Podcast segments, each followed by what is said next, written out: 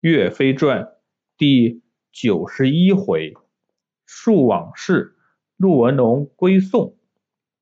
话说王佐断臂，顺利进入金兵大营，被兀竹封为苦人儿，时刻寻找机会刺杀兀竹。这天，王佐走到陆文龙的大营，有士兵问苦人儿：“你怎么？”在这里，王佐说：“我听说陆将军勇猛无比，十分敬仰，所以想来看看他。”士兵说：“陆将军不在营帐，他去操练士兵了。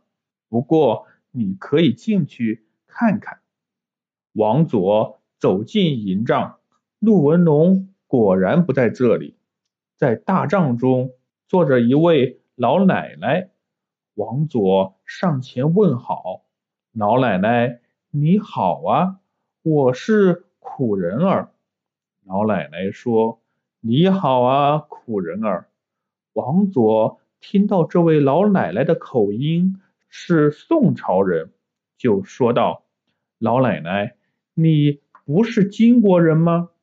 老奶奶有些伤心的说道：“我。”不是金国人，我的老家在河间府。王佐问道：“那你是什么时候来到金国的呀？”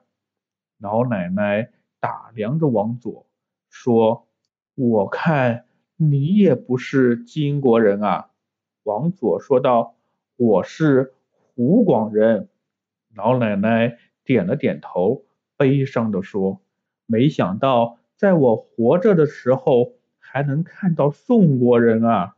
我跟你说，你千万要替我保密。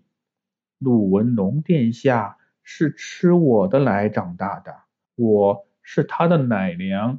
在他三岁的时候，我们就来到金国了。他是陆安州守备陆登的儿子，被狼族抢到了这里，恐怕。陆文龙已经不记得了，我可是记得清清楚楚。我们在这里已经十三年了。王佐听到这里，心里大惊，没想到陆文龙居然是宋朝人，是大忠臣陆登的儿子。他和老奶奶说了一会儿话。就走了，心想找机会一定要试探一下陆文龙。过了几天，陆文龙回到了大营，听说苦人儿王佐来拜访过自己，就让人请王佐来吃饭。吃饭的时候，陆文龙说：“苦人儿啊，听说你是中原人，来讲个中原的故事吧。”王佐心想，机会来了。他对陆文龙说：“我就给殿下讲个月了南归的故事吧。传说当年吴国和越国打仗，越国战败，越王向吴王进献了一只鹦鹉。这只鹦鹉聪明伶俐，还会背诗。”唱歌，谁知道鹦鹉到了吴国之后，就像哑巴了一样，不说话，也不唱歌。陆文龙好奇的问：“这是为什么呢？”王佐继续讲：“后来越国报仇雪恨，打败了吴国，吴王战死，这只鹦鹉又回到了越国。”这只鹦鹉又背起诗来，唱起歌来，这就是《月亮南归》的故事。陆文龙说：“讲得好，看来这只鸟也是有骨气的，不愿意向敌人屈服。你以后常来我这里说说话，讲讲故事。”又说了一会儿，吃完了饭，王佐。就走了。他心里觉得陆文龙是个正直的人，应该可以试着劝说他一下。第二天，王佐又来到了陆文龙的大营。陆文龙正好没事儿，就问苦人儿：“你今天又有什么好故事呢？”王佐说道：“今天我的故事只能讲给殿下一个人听，请殿下让其他人退下吧。”陆文龙让手下的士兵退出了大帐。王佐从怀中拿出了一幅画，展开在陆文龙的面前。陆文龙一看，画上的人好像自己认识。画上那个金国人像是义父兀竹。画中地上有一个宋朝将军和一位夫人倒在。血泊中，旁边站着一个妇女，怀里抱着个孩子，周围围着很多金兵。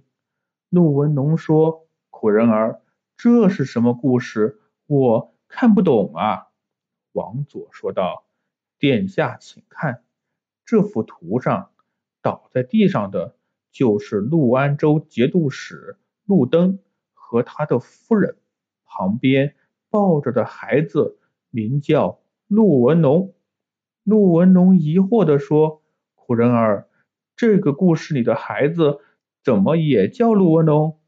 王佐说：“殿下，请听我讲。这位陆登大人英勇抵抗金兵，为国捐躯。兀竹见陆文龙还小，就让奶妈抱着他。”一起来到金国，并当成自己的孩子养大。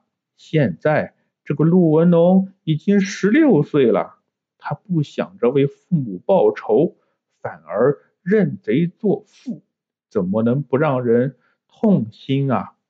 陆文龙说道：“苦人儿，你分明是在说我。”王佐说道：“不是说你，难道是在说我？”陆文龙，你要是不信，就去问问你的奶娘就知道了。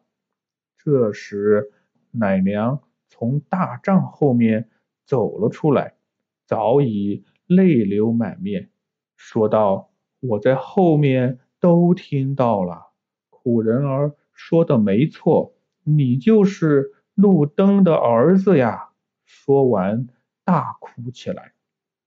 陆文龙听到这里，也流下了眼泪，说道：“没想到我竟然是宋朝人，兀竹骗得我好苦啊！苦人儿，多亏你来提醒了我，请受我一拜。”王佐连忙扶起陆文龙。陆文龙咬牙切齿地说：“杀父之仇不共戴天，等我去杀了兀竹，替父亲报仇。”王佐连忙拦住他：“不要鲁莽，兀竹手下人很多，你现在去，不仅没法杀了他，还白白送了命。